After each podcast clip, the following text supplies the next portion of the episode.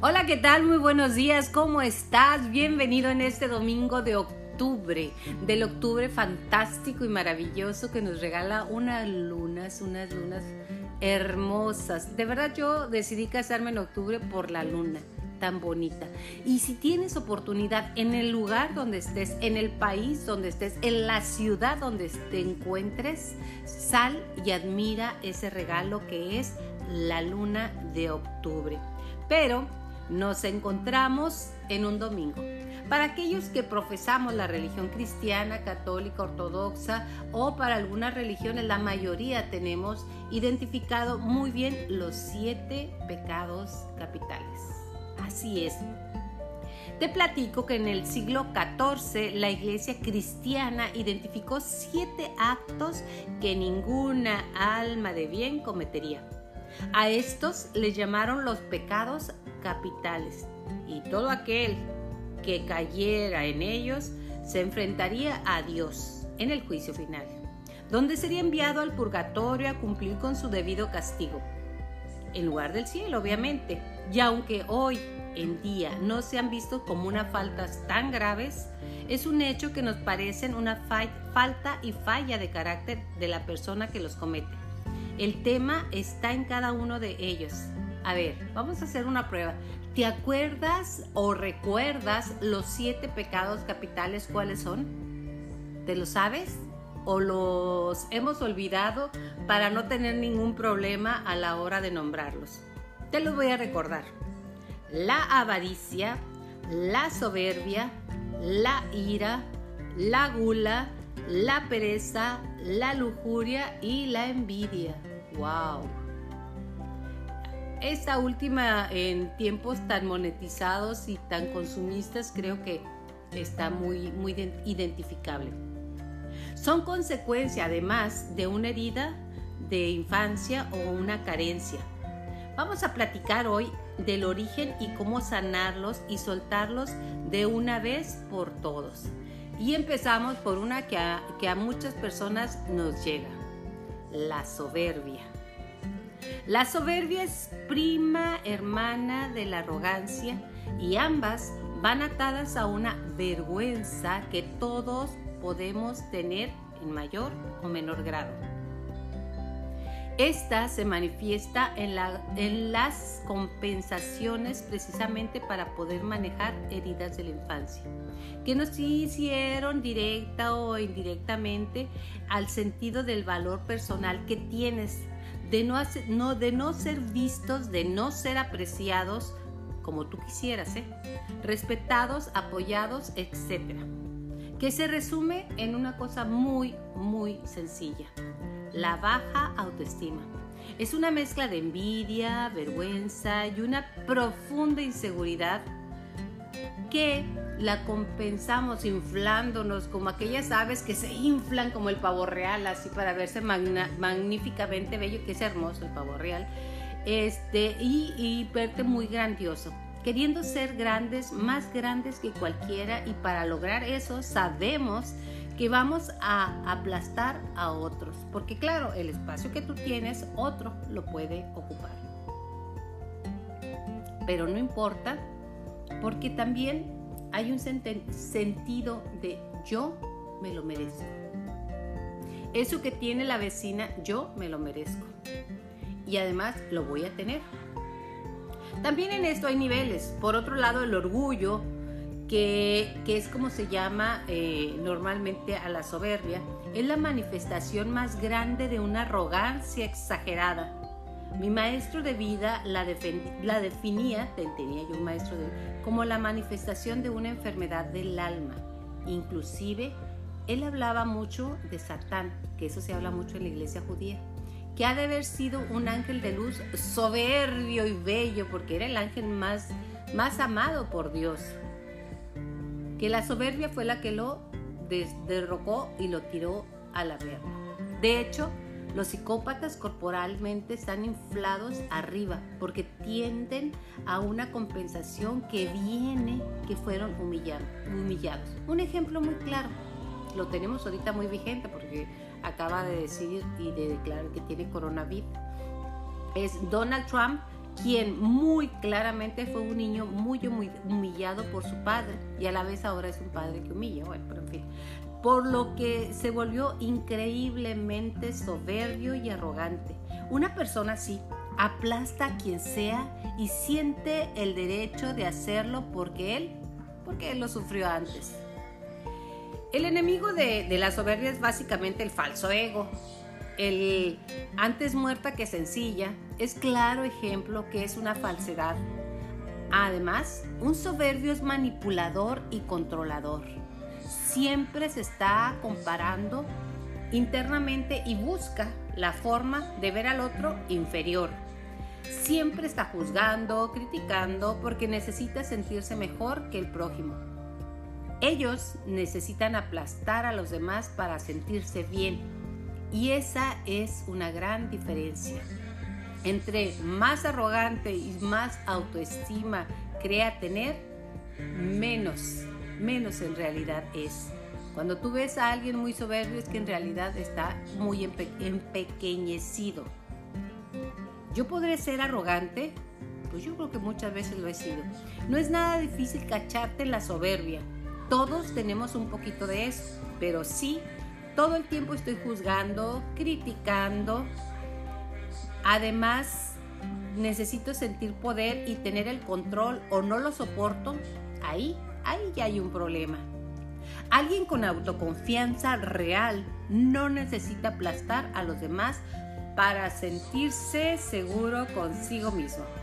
El falso ego ese de los pecados más difíciles, los otros son más obvios. La soberbia es una sensación interna, un falso ego que todo el tiempo está diciendo que son mejores, que se merecen todo y que tienen el derecho de aplastar. Y yo aquí quiero hacer un hincapié. Yo tenía un amigo que siempre estaba hablando del ego y él tenía un ego espiritual enorme que no lo dejaba ver más que los errores de los demás. Los suyos, los suyos no había. Bueno, en fin, ese es un dato personal.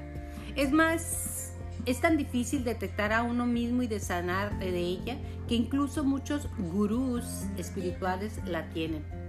Las personas que queremos crecer, evolucionar o tener, somos carne de mantilla de gurú. ¿Por qué? Porque es justo lo que necesitan atraer gente que quiere estar bien, que queremos, todo el mundo queremos estar bien, pero de ahí dice yo te voy a enseñar cómo. Y perdón, los maestros nomás como uno. La soberbia puede estar muy escondida por ser un estado de nuestro ego que, puedes, que es muy inteligente para poderlo esconder. El smart ego se disfraza de mil formas para no reconocer que lo que siente no es real que no es tan grandioso y que es igual a los demás. ¿Sabes qué? Todos somos iguales, definitivamente.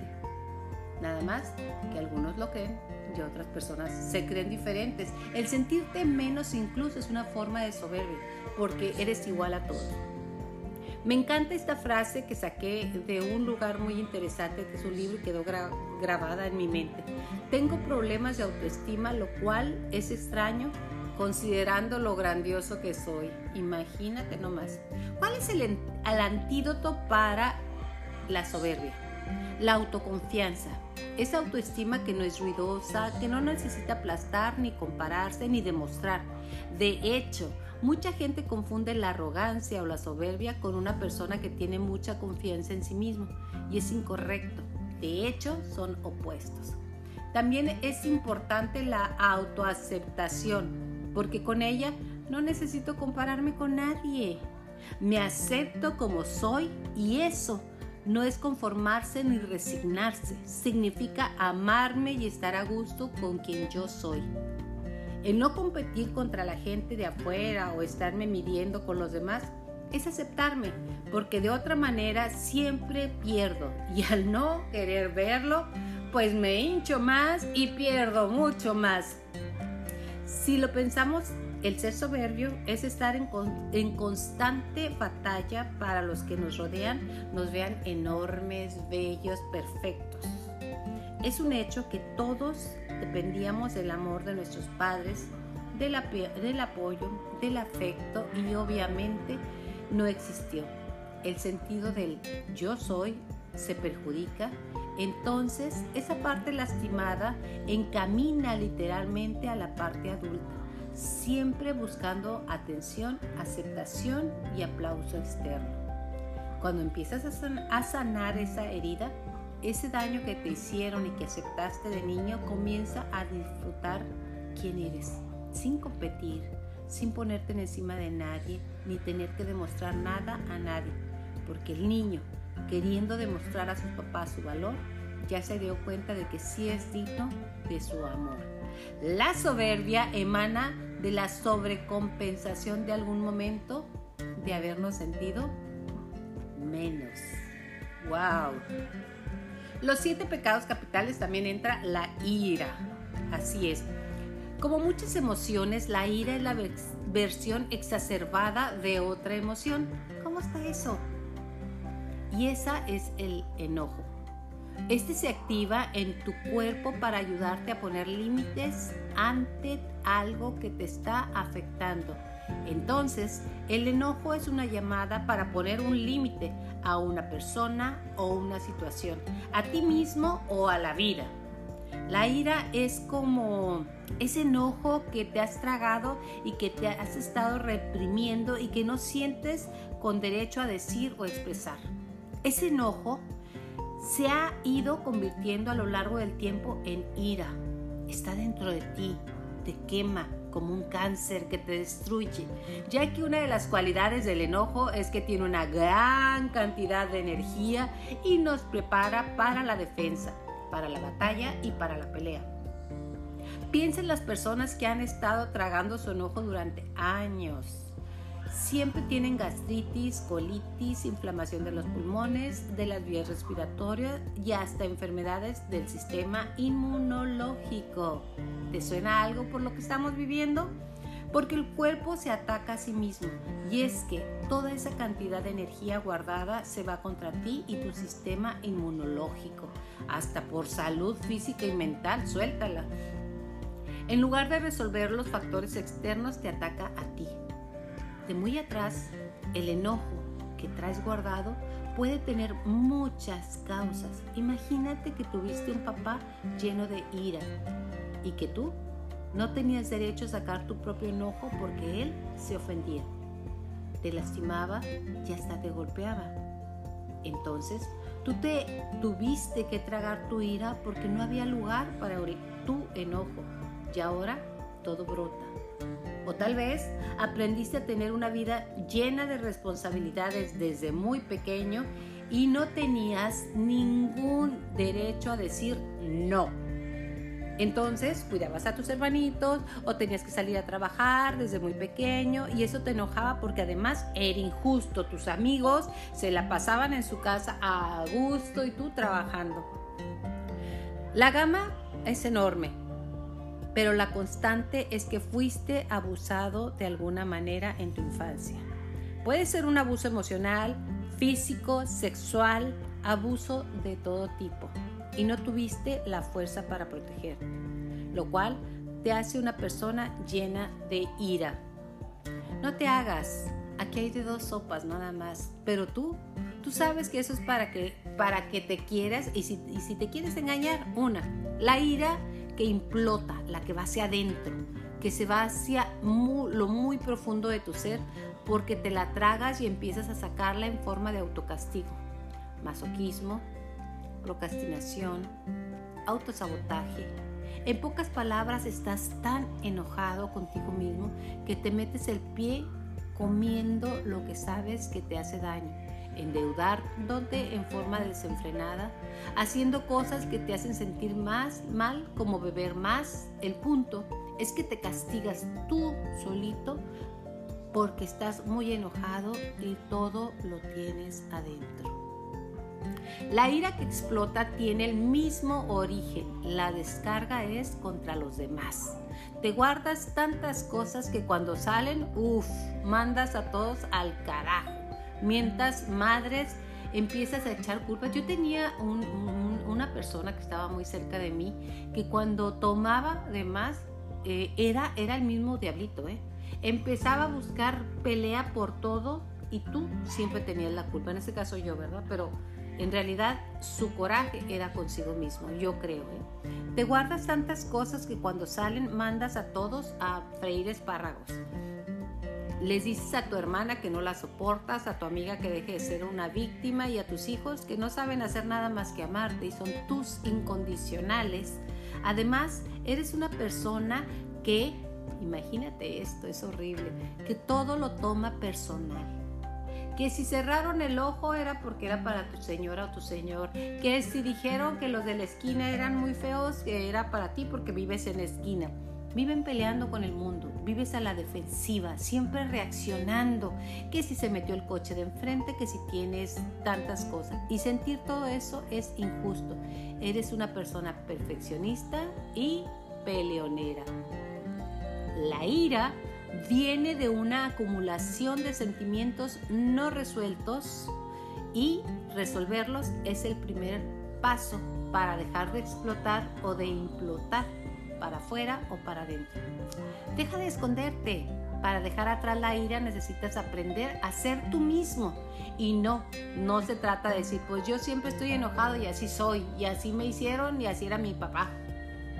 Se trata más bien de autoanalizarte e ir aprendiendo a reconocer tus necesidades y tus verdaderos sentimientos, porque la ira es tu emoción segura, tu emoción cómoda. O sea, si tú no sabes sentir tristeza, no sabes sentir miedo, tampoco sabes sentir alegría, afecto, entonces recurres a la ira, porque tras de ella puedes esconder y esconderte. La bronca que tienes es no saber manejar tus emociones.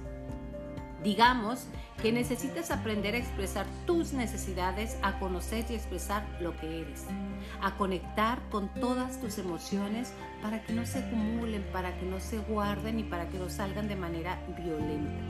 ¿Cómo puedo cambiarlo? Tampoco se trata de que todo en tu vida sea arcoíris y corazones y que estés viendo caritas felices en, todo, en todos lados. La ira es un gran combustible de cambio. Muchas personas lo utilizan, por ejemplo, para salir de una relación que ya no funciona. Estar enojado es una forma de empoderamiento. Por ejemplo, cuando quieres hacer algo que te da mucho miedo, a veces el enojo, el enojo por tu condición económica o por el enojo por el sobrepeso es justamente el motor para salir de ahí cuando lo sabes utilizar. La ira canalizada con conciencia es el combustible perfecto para transformar las realidades y para poner límites. Para bien, necesitas un proceso de terapia porque casi siempre la, ira lo que oculta es un gran dolor. Entonces, tienes que resolver ese dolor de fondo y cuando lo cures, no necesitarás utilizar esa enorme ira, no necesitarás utilizar ese enorme desgaste de energía. La persona con ira también es una persona con mucha voluntad, con mucha energía. Lo único que tiene que hacer es dirigir su ira y no que la ira la dirija a ella. Una vez que analices y superes ese dolor, puedes salir adelante sin recurrir a la comodidad de estoy enojado. Yo soy muy berrinchudo. La avaricia, llegamos a la avaricia, wow, ¿y quién no la ha sentido, eh? El término más cercano a esta afición mental es la codicia, misma que siempre va acompañado de sed, el hambre y el deseo de tener insaciables cosas. Es el miedo a la pobreza viviendo en la pobreza espiritual. ¿Por qué? Porque la concepción de que a través de ese medio vamos a obtener una dimensión de felicidad genuina, estable y duradera. Naturalmente, el problema con esta mecánica mental de la codicia es que pensamos que el dinero, los bienes materiales, las cosas, el nombre, las mujeres, la fama, el reconocimiento, los diferentes estímulos sensoriales, el poder y la influencia operan y sirven como causas genuinas de bienestar duradero. Pero ese tipo de bienestar es un impostor, es placer hedónico que solo se consigue a través de los sentidos de objetos y de cosas externas que por la misma naturaleza son transitorias y temporales. El toque de distinción. Antes de seguir, definámonos los conceptos de placer hedónico y bienestar genuino. El placer hedónico es el que depende de tus sentidos por naturaleza, también es temporal, transitorio y relativo. Por ejemplo, el placer de comer algo sabroso es temporal, porque depende totalmente del, del sistema gustativo. Es relativo a muchos factores con el que tengas hambre porque al tener hambre determina que veas ese estímulo como agradable, antojable, delicioso. Cuando no tienes hambre, no lo ves así, porque lo agradable del estímulo no está en él, sino en la mente de quien lo percibe. De lo que no estás consciente cuando eres presa de la mentalidad de aferrarte a codicia y avaricia. Ojo, no hay nada malo en el placer hedónico. El que lo eh, pervierte es exigirle que no puede aportar, lo que no puede aportar, que es eternidad o que sea para siempre.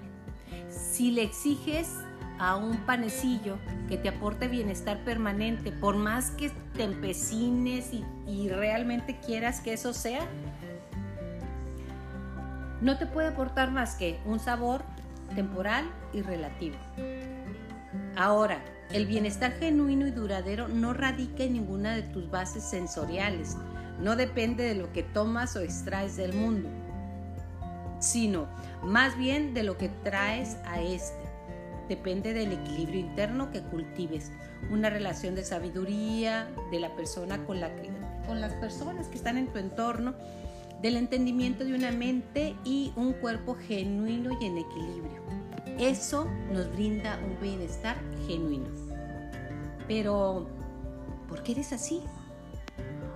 La codicia viene de la ignorancia ese desconocimiento de la naturaleza de que nosotros exigimos que lo transitorio tenga permanencia. Cada vez la palabra para siempre dura menos. Además, queremos que nos conduzcan a exagerar, a exagerar totalmente las cualidades positivas de un estímulo subjetivo. Puede ser de persona o de cosa. Cualidades positivas que no tienen, nos aferramos a este punto y le exigimos que nos aporte bienestar genuino, cuando te ves insatisfecho, la mentalidad se refuerza, buscas cosas, otra persona, otro estímulo, siempre con la esperanza y siempre con la insatisfacción. ¡Wow! ¡Qué duro! El hambre exacerbada, por lo tanto, carecen de codicia y el dolor. ¿Cuál sería el antídoto? ¿Cómo hacerle para la codicia? Por un lado, es la capacidad de distinguir entre el placer hedónico y el bienestar genuino.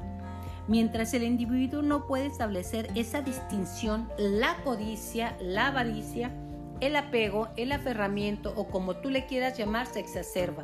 Algo que también puedes ayudar es el cultivo de la generosidad. Comparte. ¿Te cuesta vaciar tu closet? ¿Te cuesta soltar aquello que crees tener, porque lo que crees tener ahorita fue ayer, de ayer fue de alguien más y mañana será de otro o de otra. Todo es transitorio. Dicen las estrellas que los fugaces somos nosotros, no ellas, ¿eh? Cuando decíamos una estrella fugaz pide un deseo.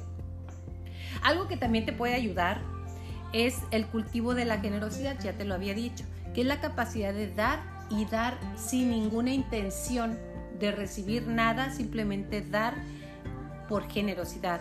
Y viene acompañada de lo contrario, a la codicia que es el desapego. No hay nada malo en el placer hedónico, lo repito. Lo malo es exigirle algo que no te puede dar y frustrarte por eso. Y no disfrutar lo que tienes, porque lo que tienes en este momento, eso es lo que vas a tener siempre. O sea, qué rico. O sea, tienes ahorita mañana tienes otra cosa, pero siempre vas a tener algo. La indiferencia mata. Dejemos muy claro que el desapego no es indiferencia. La indiferencia es eso, es indiferencia. El desapego es simplemente no apego.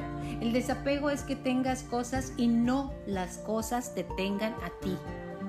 Una mentalidad donde suspendes la tentación inicial, habitual y relativa de no ver las cosas como son y exagerar aquellas cualidades positivas de algo o en alguien. El desapego no es que no te interese, es dejar de exagerar y proyectar cualidades positivas en algo que en realidad no las tiene.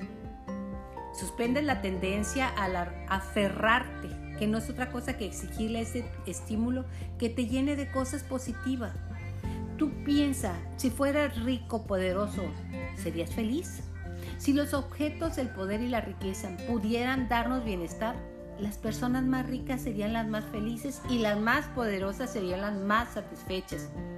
Pero entonces, la persona más rica tendría que ser la más satisfecha y no siempre es así. El punto es que ninguno de estos elementos te aporta bienestar genuino y mientras se los exijas, va a continuar este ciclo vicioso de sentir un vacío interno, de insatisfacción, de dolor y sufrimiento. Soltar es la respuesta. Al soltar se llama generosidad y desapego. Además, por ejemplo, desapegarte de una persona no quiere decir que no la ames y que no la atiendas. Quiere decir que dejes de contemplarla de una forma fantasiosa, como una fuente genuina de bienestar. ¡Wow! Muy interesante. Y aquí viene uno de los que me encanta, que es la envidia. Todo el mundo me dice, me tiene envidia. Cuando sientes que tienes una desventaja con relación a otra persona o que alguien tiene algo mejor que tú, estás experimentando un sentimiento universal y muy doloroso que conocemos como envidia. Pensamos que estas diferencias entre nosotros y otras personas no deberían de existir y sufrimos. Si todos somos iguales, no deberíamos tener sino las mismas cosas, al menos las mismas oportunidades. Ya a veces ni siquiera es que seamos iguales. A lo mejor yo no me he esforzado tanto y el otro sí, pero yo creo que somos iguales porque yo siento que he esforzado lo mismo y no es verdad. Entonces no tenemos lo mismo y es una injusticia. Aparece la hostilidad, el enojo, hay mucho resentimiento y sobre todo mucho sentimiento de inferioridad por esta aparente injusticia y a veces oculta tras de otras como es la tristeza. La tristeza de no poder alcanzar lo que siento y lo que merezco. Hay quienes dicen que la envidia es el pesar del bien ajeno, es decir, cuando alguien tiene un bien o le va bien. A mí me pesa o me causa pesar que no me afecte, simplemente es que no quiero que el otro tenga porque yo tampoco lo tengo. Prefiero que si no lo tenemos los dos, mejor ninguno. De la mala. Te la pasas quejándote de que hacen o, de lo que tiene tu vecino, tu hermana, tu cuñado, el godines de la esquina, o la gente que no trabaja tanto pero que tiene más que tú. Poniendo el dedo en la llaga diciendo o pensando que no se lo merecen, minimiza sus logros mintiendo o metiendo cizaña, pensando que segurito hubo mano negra, que anda de narco, que no sé con quién estuvo para poder recibir todo lo que tiene. Porque es primo de quién sabe quién, de un soborno o se acostó con alguien. Y además de todo, no haces lo que tendrías que hacer por estar viendo lo que hacen los demás. Todo se aprende. La verdad es que en algún momento todos sentimos envidia que no todos nos estacionamos en ese sentimiento. El chiste es que cuando sintamos ese gusanito, volteemos a ver nuestra realidad y pensemos qué puedo hacer para que también me vaya bien. Pero no, no lo hacemos porque nadie nos lo enseñó. Si en la familia siempre estuvo quejándose de otros, de los ricos, de los que tenían mejor auto, pues eh, no conoces otra cosa. Yo digo que nos alegremos porque el vecino se compró un coche de lujo. Francamente, nos debería dar igual. Lo que no debemos hacer es tocarle para decirle, ay vecino, qué bueno, qué bonito, felicidades. Cuando te das la media vuelta le digas a tu mujer, ese vecino que se siente, pero ja, ya, ya sé yo si sé de dónde viene. Desde chicos nos enseñaron con ejemplo que criticar, quejarse de los demás, señalar y pensar que si no tenemos nada es porque el mundo es injusto, porque somos flojos o porque no nos da la cabeza, eres tonto. No, todos podemos ser Bill Gates ni Scarlett Johansson. No, no todos. Hay limitaciones genéticas, físicas y mentales. El chiste es ubicarnos en dónde te encuentras para ver cómo mejorar y nunca agradecemos aquello que sí tenemos, aquello que te hace diferente en el sentido de que tienes un talento. No nos aplaudimos por lo que hemos conseguido. Ponerte estrellitas en la frente de repente es muy bueno. Decir, me lo gané. Compararnos con otros nos lleva a sentir envidia, por eso dicen que las comparaciones son odiosas. La contraparte de la envidia son la indiferencia y la generosidad.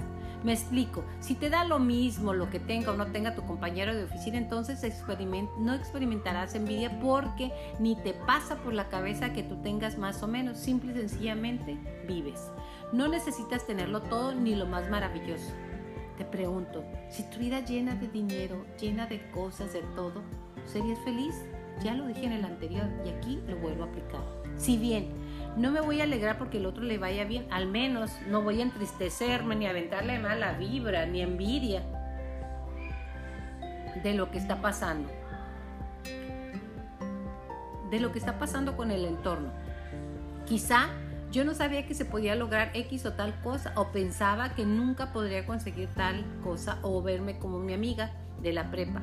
Si me pongo a averiguar sus procesos, mientras no sea matar o robar, digamos que así no lo quiero. Lucho por conseguir lo mejor. Usa siempre a favor las comparaciones que puedan producir envidia para que te muevas a actuar en lugar de quedarte ahí. Para empezar, deja de hacer comparaciones. las comparaciones son odiosas y dolorosas. Hay quien siempre está fijándose en lo que los otros tienen o hacen, pero es mejor fijarnos en lo que tú tienes y en que sí te da satisfacción y alegría. Además, si no buscas qué puedes hacer, toma el ejemplo de personas que hayan logrado cosas que te gustaría y velas como inspiración en vez de foco de envidia, porque una comparación no inspira, es una comparación inútil. Cada vez que sientas envidia, piensa en algo valioso que tengas y sabes qué, agradece. Y aquí llegamos a la lujuria también está muy sobreestimada en estos tiempos y muy satanizada. Si bien la lujuria es considerada un pecado capital en el marco de la moralidad sexual, es el deseo desordenado e incontrolable de tomar acciones desenfrenadas en prejuicio o perjuicio de otras personas. Pero, ¿acaso ya la tengo? Si alguien pudiera ser considerado lujurioso, creo que sería que padece ansiedad permanente solo por estar teniendo sexo o como se dice comúnmente cogiendo, que es la palabra que le gusta usar, sino por una necesidad exagerada casi adictiva. No hace distinciones de estar con la flaca, con la alta, con la gorda, con el estar con la amiga, con, el, con la esposa de tu amigo ni nada, sino estar coqueteando y necesita una confirmación erótica todo el tiempo hasta la necesidad de tener sexo. ¿Por qué será generalmente de una incapacidad de confirmarse a sí mismo? Hay varias razones que también la acompañan. Una es la ansiedad, que hay quien le da por comer, por robar, por tomar y hay quien le da por estar haciendo sexo. Yo creo que la ansiedad no maneja, no maneja niveles de paz y menos puede venir en diferentes fuentes, pero particularmente el caso de la lujuria viene de una necesidad que te confirmen en tu dimensión erótica, que tiene que ver con una confirmación muy profunda de tu ser, tu persona, tu cuerpo, de que te confirmen que tu físico es agradable y deleitable para otro. Aquí se ve claramente que esa carencia viene de una duda de que gustas, quizá tú no te gustas a ti mismo, pero también es una cosa muy narcisista y de los narcisistas que requieren de una permanente confirmación de, su belleza y de que son deseados. Fíjate que en alguna ocasión conocí a un narcisista, bueno, a muchos, pero uno de ellos en especial, que en realidad a él no le importaba nada más que confirmar que él era deseable o ella, ¿eh? porque también hay conocido mujeres. Digamos que es un antídoto muy poderoso contra la lujuria, sería transformar la intensidad sexual por intimidad sexual.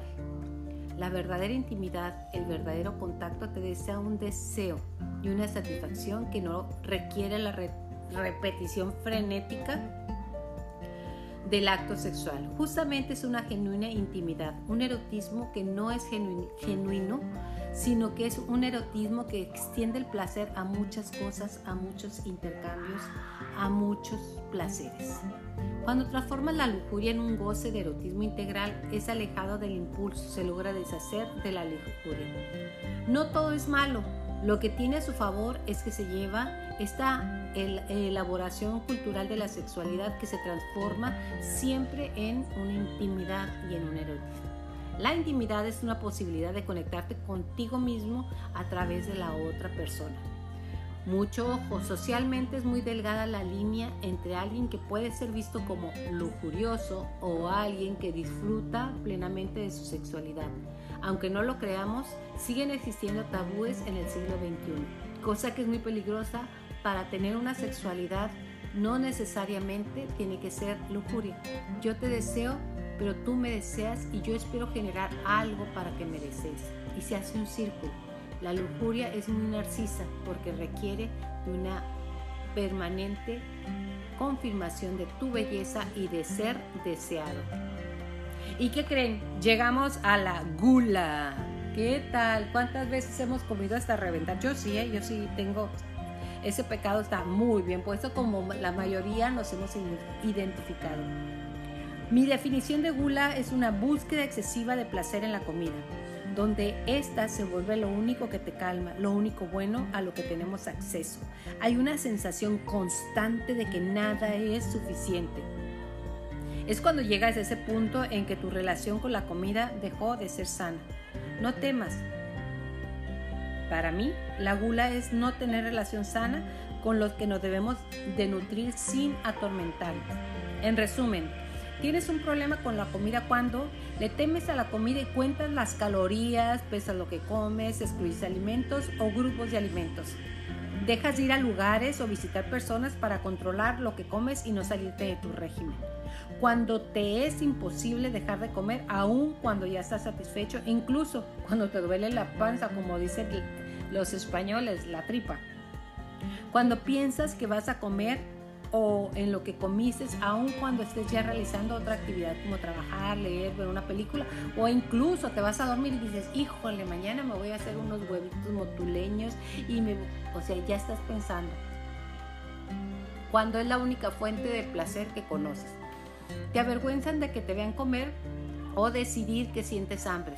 Busca compensar lo que comiste con mucho ejercicio, laxantes, vómitos o ayunos intermitentes. ¿Te gusta pasar el día sin tener comida en la mano? ¿Vives haciendo dietas, retos y ayunos? ¿Buscas estar a solas para pedir? ¿Comer sin que nadie te interfiera? ¿Escondes comida en tu casa? Tu forma de comer te impide relacionarte con otros. No te comas a tu enemigo. Tu enemigo en este caso es la desconexión. La desconexión es con nuestras necesidades reales, con nuestras sensaciones, con el hambre y saciedad, con nuestras emociones y esto a la vez refleja una desconexión con el entorno. No, no, nos vamos a llevar la insatisfacción porque alguna razón nos sentimos incapaces de tomar lo que el mundo nos ofrece, aunque pareciera que tomamos mucho a través de la comida, la realidad es que estamos cerrados a conectar con el placer real. Con la cercanía, con la mirada del otro, con la seguridad de una relación, con tu entorno.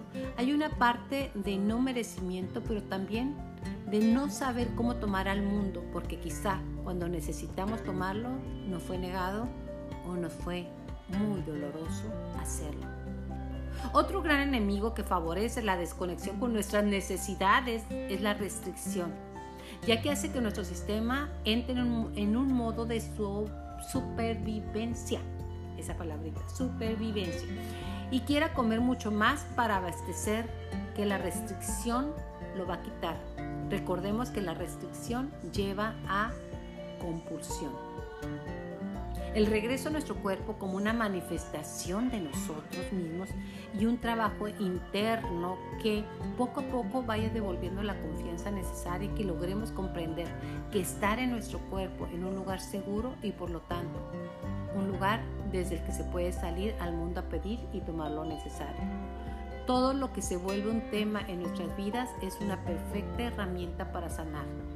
Si en lugar de buscar aguantarnos el hambre o quitárnosla de manera dolorosa, aprendemos a mirarla, a explotarla, a comprenderla, nos va a llevar a mirarnos, explorarnos y comprendernos. La comida habla mucho de la relación que tenemos en primera instancia con nuestros cuidados primarios.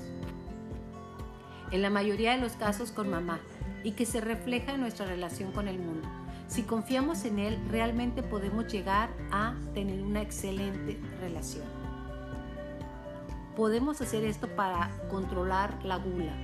Escribe la historia de tu hambre. Observa cómo respondías al entorno de inicio con la familia y los cuidados con el hambre. ¿Qué hacías tú ante estas respuestas? Nota, si te hace sentido con la relación que tienes hoy con el hambre y con la comida, reconecta con el placer. Incluso la comida, observa que hace placentero comer. La textura, el sabor, la consistencia, la cantidad, el salirte con la tuya, la sensación de desconexión de lo que te rodea. Busca pequeñas cosas que sean placenteras la textura de la tela, el aire, los olores y piensa en eso cuando te ataque el ansia de comer. Tu cuerpo te pide a la mala lo que no le das por la buena. Cuando hay cosas que no quieres ver ni resolver en tu vida, la respuesta la queremos encontrar en la comida. ¿Qué te parece? Y llegamos a procrastinar o la pereza. El tiempo es el recurso más invaluable que tenemos. ¿Puedes comprar un minuto con un millón de dólares? Jamás. Un minuto más de vida. Nunca. Nunca lo puedes comprar. Y aunque nos pasemos el día diciendo que, no nos, que se no nos da la vida, que no nos alcanza el tiempo, el tiempo además es oro, de todas formas perdemos la mitad de nuestra existencia en tonterías y todo por pura pereza, por falta de motivación. ¿Cómo te va a dar el tiempo si te la pasas los primeros 40 minutos del día en tu tablet o en tu celular? ¿Cómo te va a alcanzar el tiempo para todo lo que tienes que hacer si en vez de ponerte a trabajar en forma productiva, saludas de beso a toda la oficina, a todos sus compañeros para servir el primer café? Y luego dices, flojo yo. Si te cachas varias veces al día viendo el teléfono cuando deberías estar haciendo algo más o creciendo leyendo, o debería estar limpiando la casa, haciendo ejercicio, lo sufres. Si todos, absolutamente todos los días te cuesta un trabajar, pararte de la cama o peor, si duermes más de 8 horas aún y no te puedes despertar en ese tiempo, ¿sabes qué? Si eres. Cuando te levantas tarde normalmente te estresas porque no te va a dar tiempo de desayunar, ni te arreglas, llegas jadeando al trabajo, ya te equivocaste, ya tomaste mal el camino. Hemos hablado hasta el cansancio, aquí realmente lo hemos dicho mucho, que nosotros somos nuestra primera piedra y somos procrastinadores de lo que sigue. Soy flojo de floja, pero no tan floja. Siendo sincero, la pereza puede ser una falta de interés en lo que tenemos que hacer, hasta una falta de confianza en nosotros mismos que nos paraliza. Muchas veces sentimos ansiedad o creemos que no podemos hacer lo que tenemos que hacer y preferimos quedarnos en una hora más pues, en la bata en la casa. Cuando te sientes sin ganas de lavar platos, de hacer ejercicio o de estar en alguna red social, preguntarte, ¿Qué tengo que hacer? ¿Qué me impide hacerlo? ¿Por qué me siento así? Las preguntas siempre nos van a llevar a buenas respuestas, las autopreguntas. ¿Qué puedo hacer para cambiar y para ser más productivo? ¿Qué gano al hacer lo que tengo que hacer? Es importante el descanso, dormir bien. Esta es una imagen, imagínate. Un día buscas entre las 3.30 y 4 de la tarde, te van a decir que estás súper ocupado porque es mi hora sagrada de descanso. Pero también te pueden decir que para mí la hora ideal es despertarte a las 5 de la mañana. Si empiezas a hacerlo, te, darás cuenta de que la relación que tiene despertarse con la productividad, la salud y hasta la felicidad, ahora ya incluso la ciencia comprueba la famosa frase de que al que madruga, Dios le ayuda y mira que nuestros abuelos eran bastante sabios. Además, lo ideal para el cuerpo adulto es dormir entre 7 u 8 horas, no más. Los productivos siempre están viendo cómo dejar todo hoy terminado, no para mañana, no para procrastinar. Seguro te preguntas cómo volverte más productivo y esto te va a ayudar. Divide tus tareas y actividades en importantes y urgentes. No siempre son iguales, ¿eh? Si es muy importante y urgente, ocúpate. Hay que tratar de evitar el estrés, que eso también te quita energía. Hazlo con tiempo para que no se convierta en urgente. Si es urgente, no importa, no importa, trata de delegarla sin olvidarte de ella. Si es importante pero no urgente, pues disfrútalo. Aquí es donde quieres estar siempre sacando tarea con planeación y organización. Si no es urgente, tampoco. Entonces, descansar no es malo. Lo malo es querer hacerlo todo al aventón, por estar echando, echando flojera, paralizado por el miedo de no saber qué hacer primero, porque son tantas las cosas que tengo que hacer que me da flojera. Si lo tienes que hacer, hazlo. Y si no lo quieres hacer, pues no lo hagas, pero no te estés eh, pensando en pensar qué sigue que voy a hacer y cómo lo voy a hacer. ¿Qué te parecieron los siete pecados capitales un poco actualizados? Nos vemos el día de mañana. Muchísimas gracias por estar en Mayola contigo. A mí me encantó porque recordar qué es lo que hacen los grandes espíritus para salir adelante las grandes personas y los grandes líderes. Gracias por todo. Siempre me fascina estar en contacto contigo. Mayolanda contigo arroba gmail.com. Ahí estamos en contacto. Hasta la próxima. Gracias.